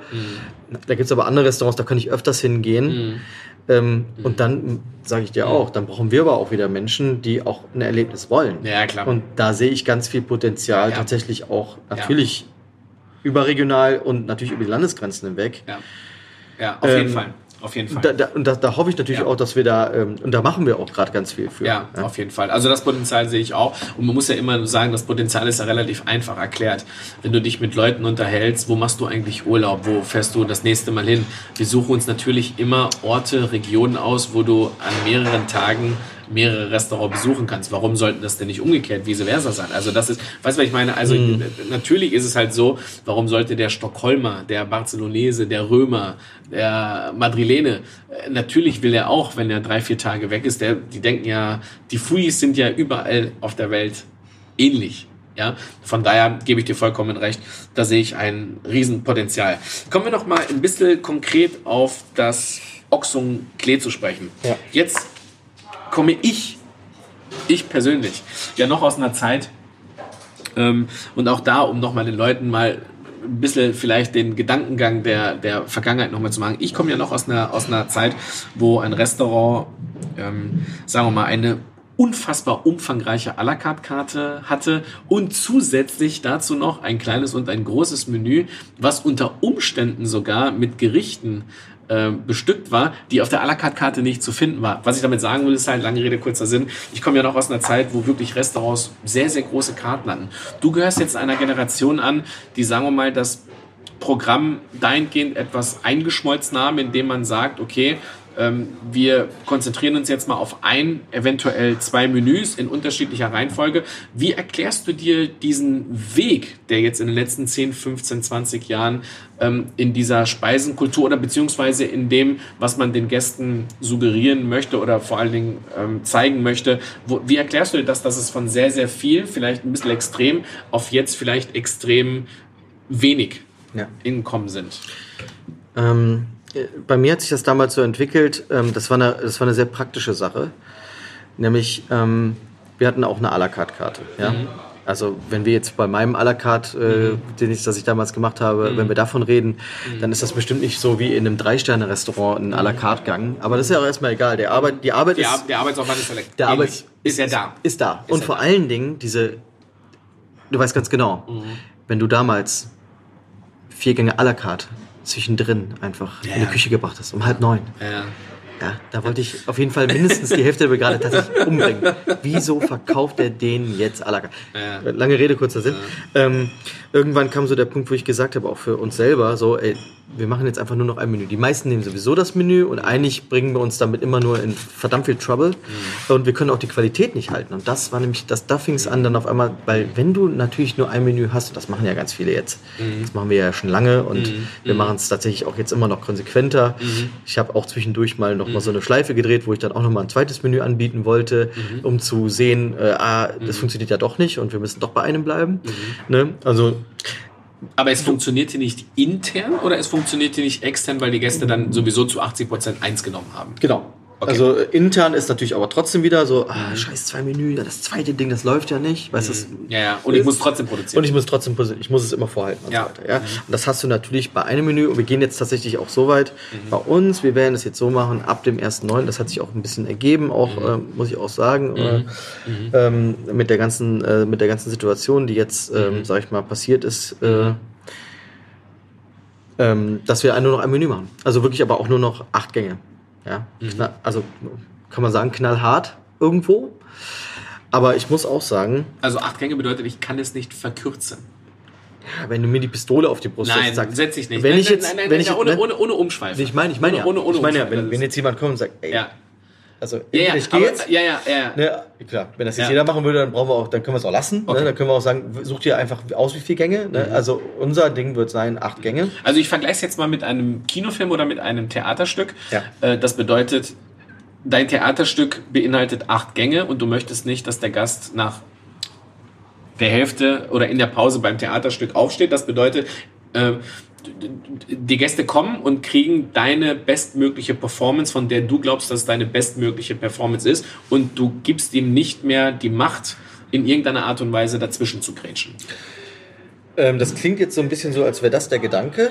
Äh, das ist der Side-Effekt, der wirklich ähm, einen mehr noch dahin bringt zu sagen, das, was ich eigentlich bieten möchte, nämlich genau das, was du gesagt hast, dieses quasi Erlebnis, ja, wie im Kino, wie im, weiß was ich was. Ähm, Das ähm, Du musst dich bringt- nicht rechtfertigen, Nein, wenn nein. du das Bestmögliche präsentieren möchtest. Ja, also Leute ist- fühlen sich immer so ein verrückt. bisschen in, in verrückt. Ecke getrieben. Ich wollte dich weder in die Ecke treiben, Ging- noch will ging- ich, ich da will hab ich auch nicht nur Gefühl, sagen, hab ich auch nicht jeder so- Gast, der, wenn, wenn du Ja. jedem Gast, der kommt, das Bestmögliche liefern möchtest und das ist dein Weg, das Bestmögliche zu liefern, weil du eben sagst, du kannst nicht nach drei oder vier Gängen das Bestmögliche von mir haben, weil es ist ein dramaturgischer Ablauf. Ja. Ja, und wenn du mir dazwischen funkst und da reinschneidest, dann habe ich das Gefühl, dass du mir, dass ich dir nicht das Bestmögliche geben könnte und das will ich einfach nicht. Ja. Und wenn du damit eine Schwierigkeit hast, dann ist es vielleicht besser, wenn du in einander. Ich, ich weiß nicht, warum Menschen so große Probleme damit haben, das so relativ klar anzusprechen. Wir haben, wir haben tatsächlich, äh, ich habe mit zwei Designern, Freunde von mir, haben wir ein ganz tolles, äh, eine ganz tolle Konzepterweiterung von unserem Experience Taste Konzept mit diesen sechs Geschmackssinnen haben wir mit denen zusammen gemacht. Und ähm, tatsächlich ist das ein sehr, sehr, eigentlich nachher am, am Tisch und am Gast ein sehr, sehr äh, einfaches Prozedere. Also es, es soll auf keinen Fall sein, du kennst das, du kommst ins Restaurant, du, du weißt dann nicht mehr so, was soll ich jetzt eigentlich hier noch machen? So, äh, muss ich jetzt dies und muss ich Ja, das ja, noch klar. auswendig lernen? ja. Oder soll ich jetzt hier noch irgendwelche Sachen ausfüllen und Muss so? ja auch am Bein stehen oder. Ja, genau, genau. So stehen sie jetzt mal auf, lecken sie jetzt von der Hand und so. Genau, Ja, es sind genau. alles witzige Sachen und ähm, da gibt es bestimmt ganz tolle Sachen. Aber es sollte halt nicht zu overdosed sein. Ne? Und soll und da, da bleibe ich auch bei bei allem Erlebnis Mhm. und bei allem ähm, straight zu sagen, ey, acht Gänge und Mhm. das ist das, was wir anbieten. Ich will nicht. Es ist immer noch ein Restaurant Ja, und kein, äh, kein Casino. So, Ja, ne? Also Ja. ähm, das heißt, die Leute sollen auch kommen, essen und satt sein und glücklich sein Und und, sagen, haben. das war ein Restauranterlebnis, sagen wir jetzt einfach mal. Aber was wir da zum Beispiel machen mit dieser Erweiterung und äh, da, deswegen auch das mit den acht Gängen, ähm, das ist tatsächlich umfangreich und da ist sehr, sehr viel Herzblut und sehr, sehr viel Zeit rein. Das hat tatsächlich ein Jahr ge- gebraucht, die Entwicklung. Okay. Und ähm, es gibt sehr, sehr viel tolle, ähm, tolle Gimmicks, die wir da mit reinbringen, ohne tatsächlich äh, Ja, ja. diese Spielshow zu werden. Ja. Ähm, aber viele Sachen, die so haptisch sind, auch was so in Layouts von Karten und sowas. Ja, einfach, wo du einfach viel, viel Spaß und Information vor allen Dingen auch bekommst von dem, was du gerade isst. Ja, in dem Fall tatsächlich, dass du siehst zum Beispiel, welcher Geschmackssinn repräsentiert welche Zutat. Ja, weil wir die- Gänge ja so konzipieren. Ja. Das machen wir schon die ganze Zeit so. Ja. Wir haben nur nach einem Weg gesucht, Um das, wir um das zu äh, deutlicher zu vermitteln. Genau, ohne dass Ja. du halt geisteskrank wirst, Ja, ja. ohne jetzt äh, gegen Geisteskranke zu sprechen, äh, oder äh, ne, Mhm. das, äh, das war jetzt nicht so gemeint, sondern eher ohne dass du ähm, zu verwirrt bist, sondern es ist eher sowas wie, Mhm. ähm, ich, es gibt Restaurants, da hast du so ein kleines Kärtchen, da steht drauf, was du gerade isst. Mhm. Total cool. Total cool. Haben wir nie geschafft. Mein Gott, was ist denn da jetzt dann so schwer, Mhm. da so eine Karte auszudrucken? Das macht aber keiner. Ja? Das heißt, du stehst immer, und vor allen Dingen jetzt Mhm. wir nicht, wir können uns die, wir wissen, welche Komponenten da drauf sind, nicht immer, Mhm. nicht alles, interessiert uns auch nicht wirklich. Ne, also, Ja. aber du weißt, was ich meine. Ja. Wenn du als Gast in so ein Restaurant kommst, du willst einfach wissen, was du da gerade isst. Und meistens hast du dann deinen, deines, deinen Service-Mitarbeiter, Mhm. Ja, der macht bam, bam, bam, bam, bam, bam. Ja, klar. Und der Gast sitzt da so und sagt, Ähm, ja, ja. ich weiß, dass das noch eine Taube war, Ja, aber der Rest, ich habe keine Ahnung, was ich da gerade esse. Und da denke ich mir, das, das wollten wir unbedingt verbessern, auch für uns. Ne? Also es geht, geht nicht darum, dass andere das mit der Karte machen, Mhm. was ich total cool finde persönlich, aber dass wir unser eigenes Ding haben, aber auch mit unserem eigenen Look. Und Mhm. das ist, muss ich auch sagen, es ist nicht reproduzierbar, was wir da machen. Mhm. Du kannst es halt knallhart nachmachen, aber du kannst Ja, es ja. nicht so machen, wie wir es machen. Und da, und da komme ich auch wieder auf, Also das auf so eine bedeutet, Brücke. du, das ist ein Alleinstellungsmerkmal, würdest Das ist eine. Brücke zu dem, was möchte ich eigentlich oder wo, was entwickle ich eigentlich, wenn ich nicht den ganzen Tag 14 Stunden in der Küche stehe. Mhm. Davon abgesehen, dass ich noch viele andere Projekte habe und machen werde in Zukunft, Mhm. von denen ich noch nicht so viel erzählen kann, weil sie teilweise noch nicht Ja, äh, spruchreif öffentlich- sind. Genau, äh, ja, Spruchreif spruchreif, sind. Spruchreif, werden sie vielleicht, aber sie, Ja. sie, es darf noch nicht veröffentlicht werden Ja. teilweise. Mhm. Ähm, Aber würdest du sagen, dass ein Stück deiner Kreativität der letzten Jahre auch, sagen wir mal, wieder zurückgewonnen sind, dadurch, dass du dir mehr Freiheiten rausgenommen hast aus dem 100%. Opera? Also, also, also ich sag jetzt mal, du stehst jetzt neben dem Hamsterrad, aber du stehst nicht mehr im Hamsterrad. total. Ja? Und witzigerweise ist, jetzt könnte ich ja sagen, oh, jetzt bin ich, bin ich geheilt, aber du kommst ja ins nächste Hamsterrad. Ja? Ja, ja. Ja. Jeder Selbstständige weiß das. Ja, ja, klar. äh, Klar.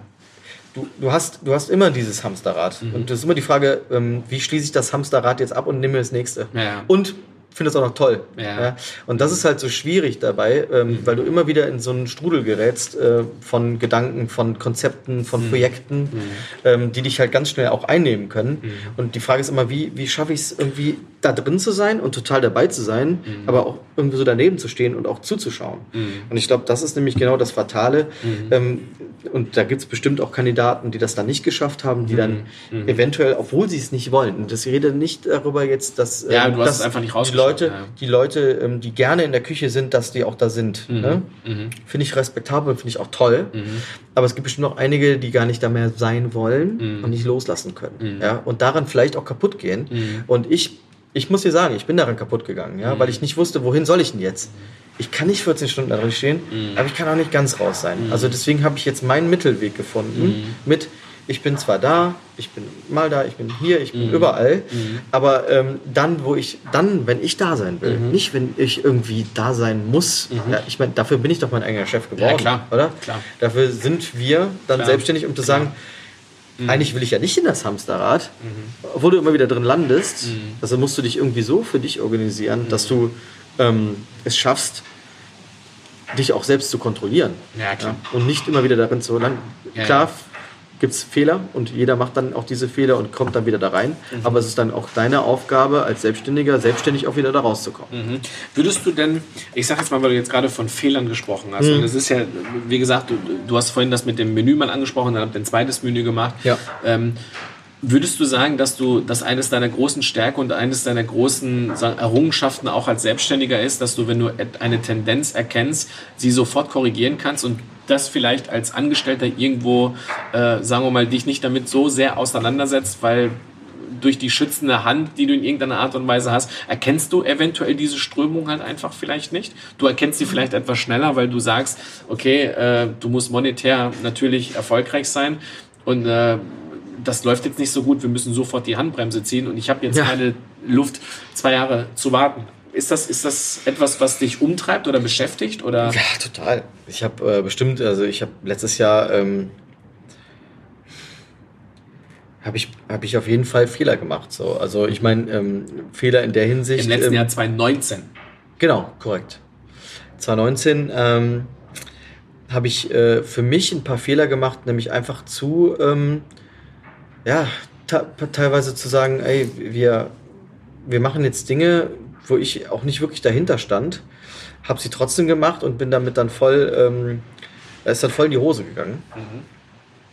Und tatsächlich stehe ich jetzt nicht da und sage, oh, ich habe so große Fehler gemacht und oh, alles so Kon schlimm. konkretisier mal so einen Fehler, damit wir ein Bild haben für die Leute, die, ich die da ich, ich wollte ein Catering aufmachen. Mhm. Ja.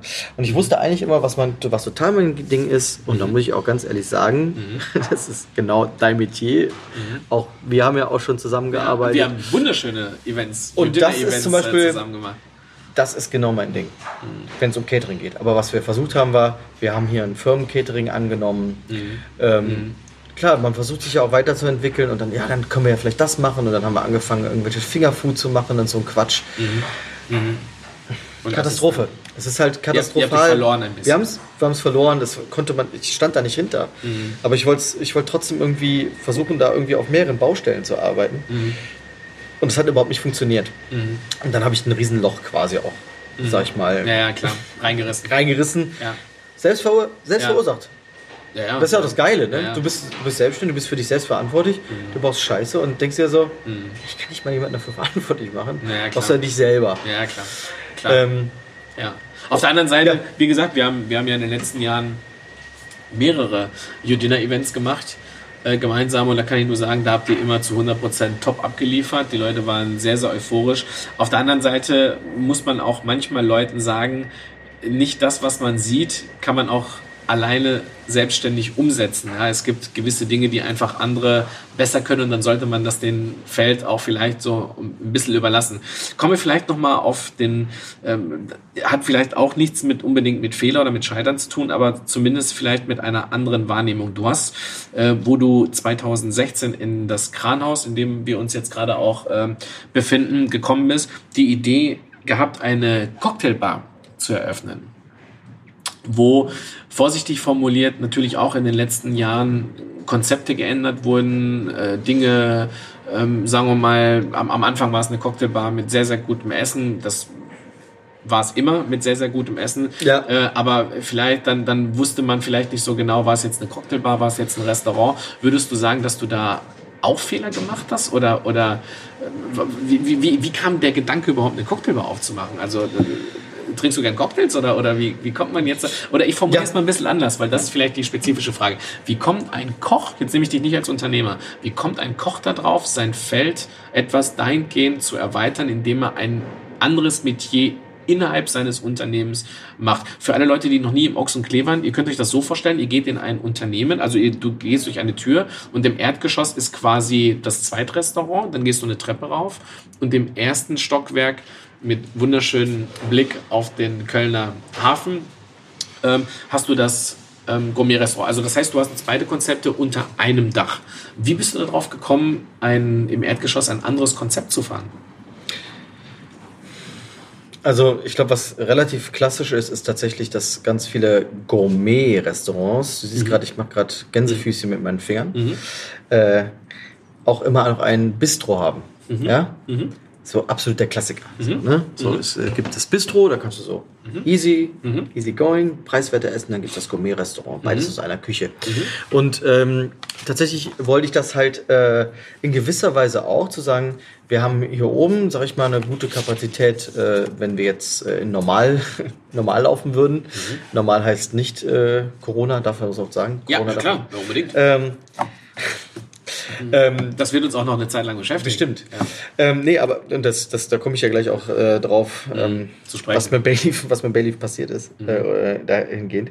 Äh, nee, also vor drei Jahren, als wir dann äh, entschieden haben, äh, als ich entschieden habe, umzuziehen, ähm, war diese Fläche da unten, wo ich mir gesagt habe, wow, was, mach, was machen wir damit so? Und dann kam irgendwann so, ja, wir machen noch eine Weinbar. Mhm. Und ich dachte so, nee, das ist mir zu langweilig. Ich habe keinen Bock auf so langweilige Sachen. Ne? So genau wie irgendwann dann zu sagen, ich mache jetzt ein Catering, mache ein langweiliges Catering und merke dann so, nee, ist doch scheiße. Warum mache ich so was Langweiliges? Hast du gar keinen Bock drauf. Da war es auch so. Aber da war dann so dieser Punkt, wo ich gesagt habe, so, nee. Ähm, ich habe schon mehrmals dann halt schon von so ähm, Restaurants gehört, ähm, die, die halt Food Pairing machen Mhm. und äh, fand diesen Gedanken, weil es das hier nicht gibt und weil es es auch deutschlandweit nicht gibt, wirklich, Mhm. fand ich total interessant. Und dann kam ich tatsächlich zu Michael, ja, Mhm. weil ich da nämlich durch Kontakte irgendwie bin ich da angekommen. Michael Elter, Mhm. Super Barkeeper, Barchef? Mhm. zum Barchef. Ähm, und ähm, der ist wirklich tatsächlich, äh, du, Mhm. du kennst ihn, ne? Mhm. Ähm, es sieht jetzt nicht so aus, als wäre er der äh, Fine Dining Experte, aber wenn es um tatsächlich um das Handwerk Cocktails geht und um die Verbindung Mhm. von Cocktails und Essen, Mhm. ist er wirklich, also muss man ihn fast schon als Koryphäe äh, äh, Mhm. erwähnen, ja. Mhm. Und ich denke, das ist auch das, was wir auch zumindest auf dem Papier und auch bei vielen Gästen natürlich auch, ist keine Mhm. Frage, geschafft haben, zu, Mhm. zu beweisen, dass man super geil kreierte Cocktails ähm, zu Fine Dining Gerichten Mhm. essen kann. Und tatsächlich muss ich auch sagen, das gab Up and Downs. Wir haben irgendwann auch mal einen Mittagsservice hier eingeführt. Das Mhm. hat das Konzept auch wieder ein bisschen zerschlagen. Dann haben wir angefangen, auf einmal Mhm. ähm, das alles wie so, ein, wie so ein französisches Bistro zu gestalten, auch wieder mit Cocktails und Mhm. Burgerangebot. Ich weiß nicht, was wir alles gemacht haben. Mhm. So, das sind auch so Punkte. Mhm. Ähm, das passiert ja gar nicht, wenn du jetzt, sag ich mal, angestellter Koch bist. Klar, du, hast, klar. du hast eine Aufgabe. So, Klar. du hast jetzt hier, du, ne, Koch XY, du hast einen guten Stil, Mhm. entwickel den mal, mach mal hier einen Ja, ja, Stern klar, in unserem Hotelrestaurant. Ja, ja, klar. Okay, dann kommt ja nicht auf einmal der Koch und sagt, pass mal auf, ich habe noch eine geile Idee. Wir bauen jetzt mal hier, machen wir einen Anbau, Mhm. ja, und da machen wir da eine, eine, machen wir da eine Dönerbude rein. ja, dann sagt der Hotelbetreiber, Mhm. Pass auf, geh doch einfach mal wieder in deine Küche und dann Mhm. kochst du mal einfach weiter und nach zehn Stunden gehst du nach Hause. Und so, wenn du natürlich dann Mhm. sowas äh, so Mhm. anfängst, ne, dass Mhm. du dann natürlich selbst auch entscheiden kannst, äh, ich will das Konzept mal ausprobieren, ich Mhm. will das ausprobieren. Nee, okay, jetzt machen wir das so, jetzt machen wir das wieder so. Dann gerätst du natürlich aber auch wieder ganz schnell in so eine Position äh, Mhm. oder in so einen Strudel, wo, äh, wo du merkst, das läuft jetzt nicht gerade nicht gut, wirklich, wir müssen jetzt irgendwas ändern. Mhm. Ne, dieses Die Spanische. das Panische. Oder überhaupt so dieses Notwendige auch irgendwie zu, auch erstmal natürlich unten, wir mussten auch erstmal gucken, wie funktioniert das Ganze, ne? So, kommt das überhaupt an? Es kam super gut an. Tatsächlich haben wir aber trotzdem auch gemerkt, so, ja, uns fehlen jetzt hier oben Plätze, es fehlen Plätze, wir müssen was tun, wir haben keine Zeit zum Spielen und ich habe die Entscheidung getroffen und wo mir natürlich sehr, sehr schwer gefallen ist, zu sagen, wir bauen unten jetzt ähm, das Bayleaf um zum Ox und Klee und Ja. nehmen da mehr Plätze an. Ja, also das bedeutet im Umkehrschluss, die Cocktailbar stirbt aus. Ja, genau. Ja, Tatsächlich. wird, äh, ich liebe das Konzept Ja. ähm, und ähm, jetzt ne, muss ich auch sagen, lieb ich ich auch. versuche die Mitarbeiter zu halten. Im Moment gibt es Kurzarbeit und sowas und ich versuche tatsächlich was Neues zu finden. Ich könnte mir tatsächlich sogar vorstellen zu sagen, Mhm. warum macht man nicht eine Cocktailbar? Ja, ich meine, du hast gesagt, das, äh, das. Gespräch kommt Ja. vielleicht, äh, äh, ne? Ja. vielleicht gibt es dann schon eine Cocktailbar. Ich hoffe es, weil ich will natürlich meine Partner Ich will- und ich will nur- Mitarbeiter nicht verlieren. Ich will nur, ich will nur, Ja. und äh, natürlich ist es halt immer so, ähm, es wird natürlich in der jetzigen Zeit, also äh, klar, in der Situation, in der wir uns jetzt gerade befinden, ähm, ist es halt so, dass viele Dinge beschleunigt werden. Aber, Ja. aber, aber letztendlich muss man ja auch fairerweise dazu sagen, wenn ich dich richtig verstehe und das auch über die letzten Jahre beobachtet habe, ähm, das Bayleaf hätte ja auch ohne die Situation, in der wir jetzt gerade sind, wahrscheinlich auf lange Zeit nicht überlebt. Du hättest dir ja schon immer, du hättest dir irgendwann mal die Frage gestellt, und das ist noch ein legitimes Mittel. Also ich meine, du bist in erster Linie, und jetzt kommen wir wieder auf den Punkt, für was ist eine Person bekannt, populär, für was steht er? Du bist in erster Linie bekannt dafür, dass du einer der besten Köche der Bundesrepublik Deutschland bist. Also die meisten Leute, die zu dir kommen, wollen genau deswegen kommen. Ja, dass du jetzt natürlich in den letzten drei Jahren ein Spielzeug gehabt hast, wo du dich ein bisschen austoben wolltest, aber du hast es auch gesagt und das war vor Corona. Dann habt ihr mal einen Burger rausgemacht, dann ist der Mittagstisch gekommen. Das hat doch mit der jetzigen Situation gar nichts zu tun. Und ich finde, und das, das ist, äh, wir reden jetzt von einem Zeitraum von drei Jahren und du hast irgendwie so, wenn man dir zugehört hat, hat man ja das Gefühl, wir reden jetzt gerade von einem Unternehmen, was schon 20 Jahre da auf dem Markt war. Weißt du, was ich meine? Bei Nee. der Schnelligkeit, weil, weil es halt einfach auch so schnell. Und deswegen finde ich das auch ein probates Mittel und ich finde das auch absolut, ähm, du hast die Nachfrage in deinem Fine Dining Bereich da. Du musst manchmal vielen Menschen absagen. Warum nutzt du nicht die Räumlichkeiten, die du hast und zeigst allen, wofür du eigentlich letztendlich stehst? Das ist ja letztendlich der Schlüssel. Äh, sagen wir so, Ja. um dir jetzt auch nicht das irgendwie ähm, so stehen zu lassen. Das ist ja nicht so, als wären wir hier immer voll. So. Ja, ja, klar. Ne? Ja, Also ja, das, heißt, klar. Ja, das heißt, ein Restaurant Ja, ja. sollte. Also hier so- meinst du im Ochs und? Ja, ja, also ein Restaurant sollte so, äh, sollte am besten es schaffen, ähm, immer voll zu sein. Und das ist natürlich auch mein größter, ähm, mein größter Wunsch. Mein, alles, woran ich, was Mhm. ich versuche hier ähm, daran zu arbeiten, ist tatsächlich, dass das Restaurant voll ist. Ja, ja, klar. Ja? Klar. Und wir kennen alle die Stories und du kennst vor allen Dingen auch eine Menge Gastronomen, die das geschafft Klar. haben. Klar.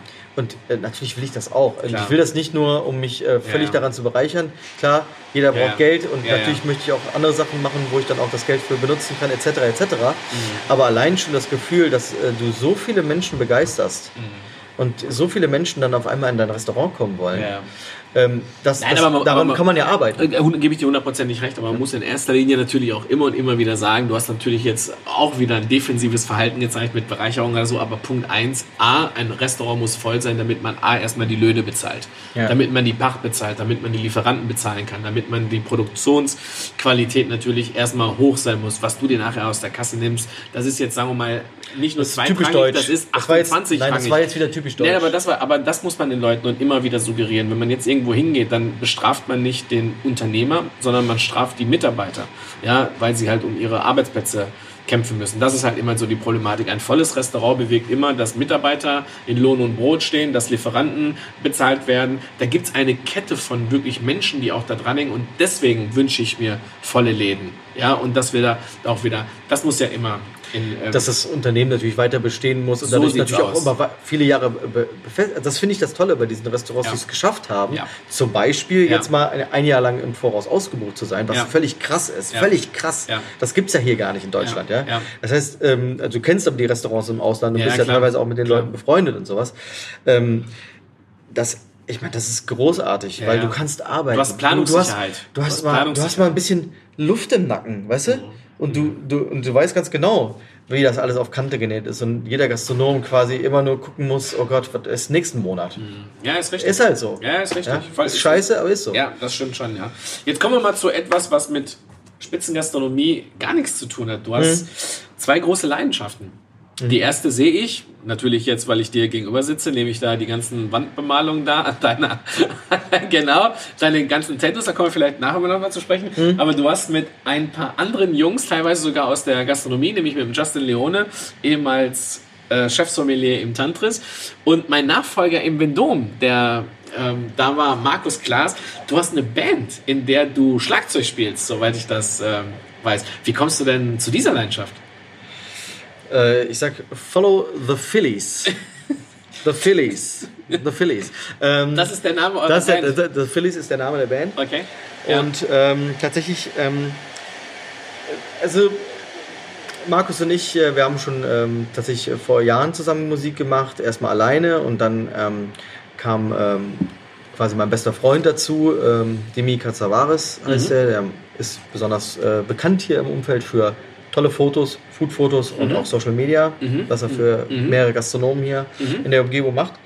Äh, also es ist auch noch verbandelt in dieser ganzen Okay. äh, Sache. Also und vier Food-Verrückte. Genau, Die auch noch also Musik völlig. machen. Und äh, wir waren gestern essen. Ja, ja, schön. Im Pottkind in der Südstadt. Sehr schön. Und äh, du weißt ganz genau, wie sowas endet. Du kannst dich Ja. halt nicht zurückhalten. Ne? Es geht nicht. Das bedeutet, die Zuhörer sollten, die sollten dankbar sein, dass sie dich nicht sehen, sondern nur hören. Ja, richtig, wenn du meine Augenringe siehst. Also Gott sei Dank hat es, äh, gab es ein Es Ende. war human, es war human. Wirklich, ja, Es es, war war, human. es war sehr, war sehr äh, Human. natürlich human. Aber das bedeutet, Ähm. ihr wart im Studio zuerst oder ihr habt jetzt gespielt oder, oder Ja, tatsächlich wurde ein Song aufgenommen. Okay. Und Justin war gestern dran mit dem Bass. sehr schön. Wir haben einen Proze Produzenten, äh, Sven Aha. Ludwig, der hat unter anderem äh, Lina Mali gemacht äh, und äh, OK Kid. Mhm. Ähm, also sehr, ähm, sehr guter, sehr guter Typ, auch ein guter Mhm. Freund von mir. Mhm. Und ähm, ja, schön. wir, wir machen das tatsächlich jetzt gerade so ein bisschen als, äh, das ist jetzt soll keine Geschäft Beschäftigungstherapie sein. Ich mache Musik schon, schon, schon Mhm. sehr lange. Ich spiele schon seit 20 Jahren Schlagzeug. Ähm, wir haben einfach jetzt gerade irgendwie so einen Run. Wir haben uns wieder gefunden. Wie Okay. gesagt, ich habe vorher schon mit Markus äh, Musik gemacht, dann ist er aber dann, ne? Nach München Dann gezogen. ist er ja. nach München gezogen und so. Und äh, ja, jetzt haben wir uns wieder gefunden und haben jetzt voll Bock. Mhm.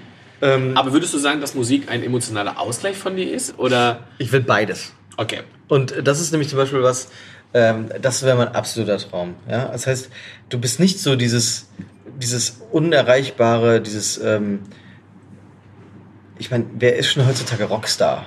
Jetzt mal ehrlich, also mit Musik Geld zu verdienen, das ist wirklich, Schwer. also ich meine, das weiß jeder und da brauchen wir auch quasi, ne, also Mhm.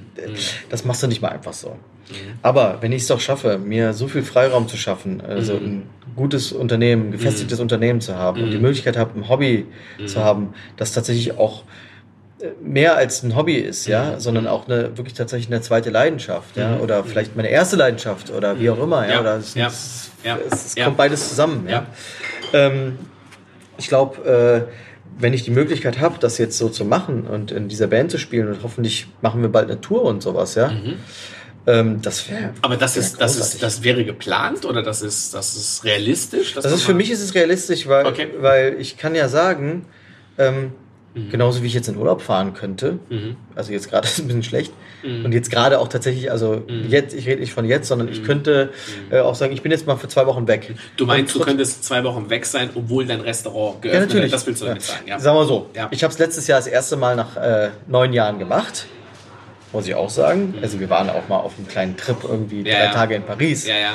Aber, das, Aber du warst ersten, zum ersten Mal weg, obwohl das Unternehmen Urlaub- geöffnet war. Genau, den ersten Urlaub äh, habe ich mir tatsächlich nach neun Jahren gegönnt, Mhm. zwei Wochen lang.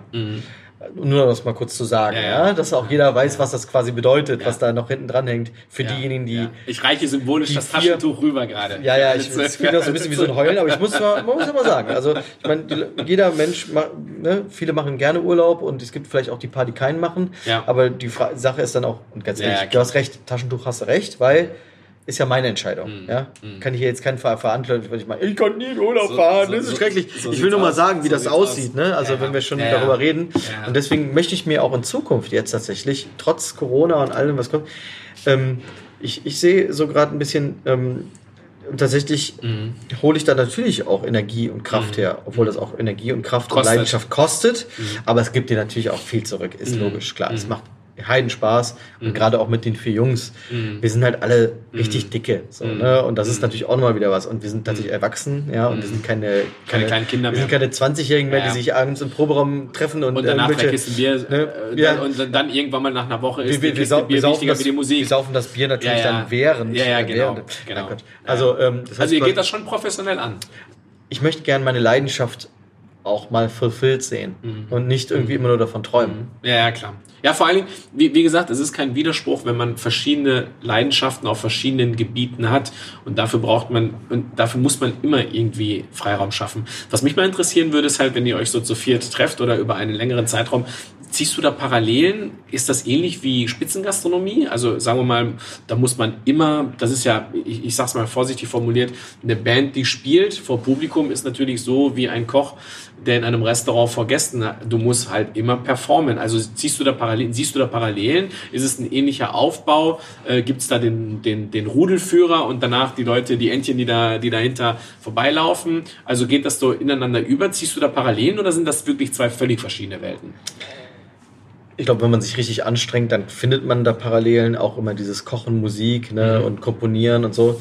Aber also wenn ich, wenn ich ehrlich bin, dann ist es so, dass ähm, so eine Band funktioniert natürlich auch ein bisschen anders und wir sind natürlich auch im Stand, wenn du natürlich auch vier Musiker hast, die halt wirklich ihr Instrument beherrschen und das schon wirklich sehr, sehr lange machen und du natürlich einen Songwriter hast, der exorbitant geile Songs schreibt, dann ist es halt auch nicht schwer, da in Flow zu kommen. Das ist genau, wenn du Okay. da, Ja, ja. jetzt machen wir mal die Parallele, wenn du vier der Top-Köche hast, So sieht's aus. das ist nur die Frage. Frage ist nur noch, äh, wer schlägt, ne?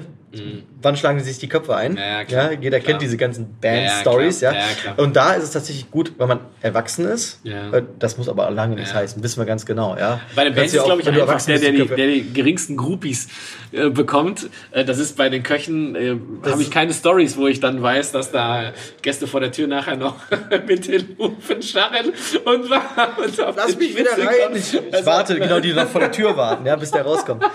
ähm, ich glaube, ich glaub, Ja. ähm, das hat, hat, hat parallel natürlich. Also auch allein, sage ich mal, wie baut man einen Song auf und so weiter. Ja, also eine Dramaturgie, wie in einem Gericht, wie in einem Menü und so weiter und so weiter. Aber tatsächlich ist es so, wenn man das ernst nimmt ähm, mit, mit sowas und sagt, ich möchte wirklich einen guten Song aufnehmen, dann steckt da auch wieder so ein bisschen mehr dahinter. Ne? Da, da, da sitzt, sind wir auch als, ich nenne uns jetzt mal noch Semi-Profis, ja, ähm, wo wir dann sagen so, oh krass, ja, also, das müssen wir auch noch machen und das kommt auch noch dazu. Ja. Ähm, und tatsächlich haben wir jetzt auch ein Treffen, Treffen mit einem Label, Okay. mit einem, äh, mit einem bekannten, äh, bekannten Label, äh, Okay.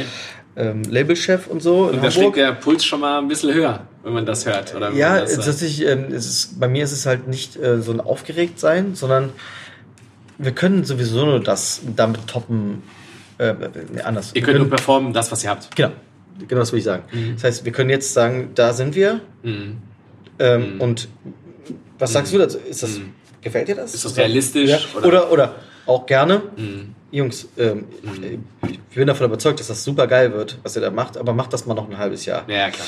Okay, Ja. why not? Wir machen es sowieso, anyway. Ja, ja, verstanden, verstanden, verstanden. Hört sich spannend an. Kommen wir mal zu deiner letzten Leidenschaft, die ich vorhin schon mal ein bisschen angesprochen habe, die äh, Bilder auf deinem Körper. Woher kommt diese Leidenschaft von, von, von diesen Tattoos? Wann, wann hat das begonnen? Gibt's da, gibt's da, ich sag jetzt mal, wenn ich mich da jetzt so umgucke, hast du dir, hast du dir die zwei Sterne verewigt zumindest oder, oder gibt's da, hast du Produkte oder da kommen ja jeder, hat das was mit, mit. Kochen zu tun oder hat das, oder, oder, oder sagst du, das ist wieder meine dritte Welt, neben der gastronomischen Welt gibt's eine Musikerwelt und es gibt eine Tattoo-Welt, aber die sind nicht vermischt, das bedeutet, ich habe keinen Karpfen, kein Wolfsbarsch, kein Kaviar, nicht die zwei Sterne, nicht das Datum äh, tätowiert. Ist das deine dritte große Leidenschaft? Ich, könnte das jetzt so darstellen, aber ich sag dir ganz ehrlich, ähm, ich meine, ich habe da immer von äh, geträumt schon, äh, ich weiß nicht, ich habe mit 13 habe ich meine erste Tattoo-Zeitschrift gekauft. Und da ist es wirklich so, ne? Entweder du bist da, bist da wirklich dahinter. Ich meine, ich sehe bei dir, du hast kein Tattoo. Nein. Also zumindest kein öffentliches. Äh, Auch ein nicht öffentliches Ja, ne? nicht. Auch ein nicht öffentliches. Du- ich. Bin entweder- brav. Naja, das ist halt die Frage. Ne? Bist du ein Typ dafür? Und vor allen Dingen kannst du es auch akzeptieren, dass das halt einfach für immer bleibt. Mhm. So, ne? Das ist zum Beispiel etwas, mein Gott, wie viele Tattoos gibt's, wo dann Leute sagen, so, ich will das jetzt weglasern, weißt du, Ja, und dann klar. sieht das noch beschissener aus, Ja, weil du es überhaupt nicht wegkriegst. Ähm, Ja, die, Name der Ex-Freundin oder was weiß ich, was ja, du dich da ja, tätowieren ja, lässt. du kannst ja so Balken drüber Genau. tätowieren, weißt du? Oder irgendwelchen anderen Quatsch. Aber die Sache ist tatsächlich, also ich meine, ähm, es ist, eine, es ist ein Lifestyle, ne? wenn, du, wenn, du, wenn du dich tätowieren lässt. Aber es ist eine Message, Ähm, die du, ja, Ich sag mal so, also ich, ich, ich, ich habe hier unten so ein Tattoo, äh, ich habe das äh, schon mal gesagt, das ist ein Unten bisschen heißt an cheesy. der Wade Ah, oder ja, an der- Entschuldigung, an ja, dem- an dem- an äh, Knie oder an äh, dem- linken an- Wade an der habe ich das. ja. Da steht, äh, es ist ein Totenkopf und da steht so Born to Rock and Roll. Mhm.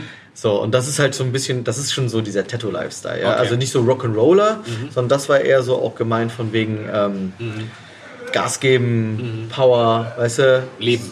Selbstmotivation, ja. Oder hier steht so äh, auf meinem Arm steht so truthful, äh, truthfulness, also Aufrichtigkeit, ja. Ähm, ist jetzt nicht das, äh, ich meine, am Anfang denkst du noch so, äh, guckst du halt immer drauf und denkst so, oh, ich bin so truthful.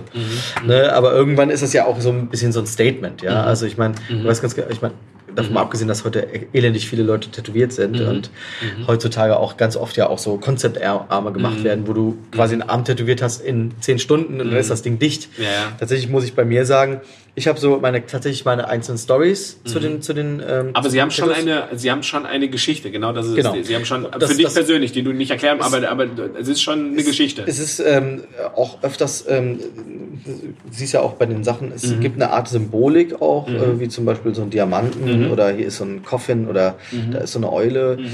Ähm, und ich kann aber jedes Tattoo einordnen, äh, zu welchem Zeitpunkt ist das passiert Okay. und wie habe ich mich zu dem Zeitpunkt gefühlt. Gefühlt. Das ist wie mit einem Song, den du hast. Wenn du den hörst, kommt direkt so klack. Ja, ja, okay. Dann, dann weißt du direkt so, Da war das entweder, das entweder ich war Ja, unglaublich glücklich oder ich war unglaublich traurig oder ich war so und so oder das, da war das oder den habe ich im Urlaub oder was weiß ich Mhm. was, ja. Und hier ist das ähnlich. Es gibt genau solche Zeitverschiebungen Mhm. äh, bei jedem einzelnen Tattoo und das finde ich zum Beispiel das Interessante. Mhm.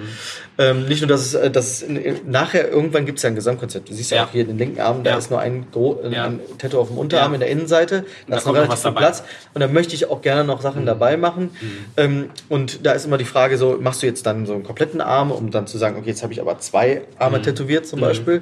Oder dann mache ich jetzt hier nochmal ein Einzelding und sammle dann wieder erstmal wieder Ideen für weiter und so.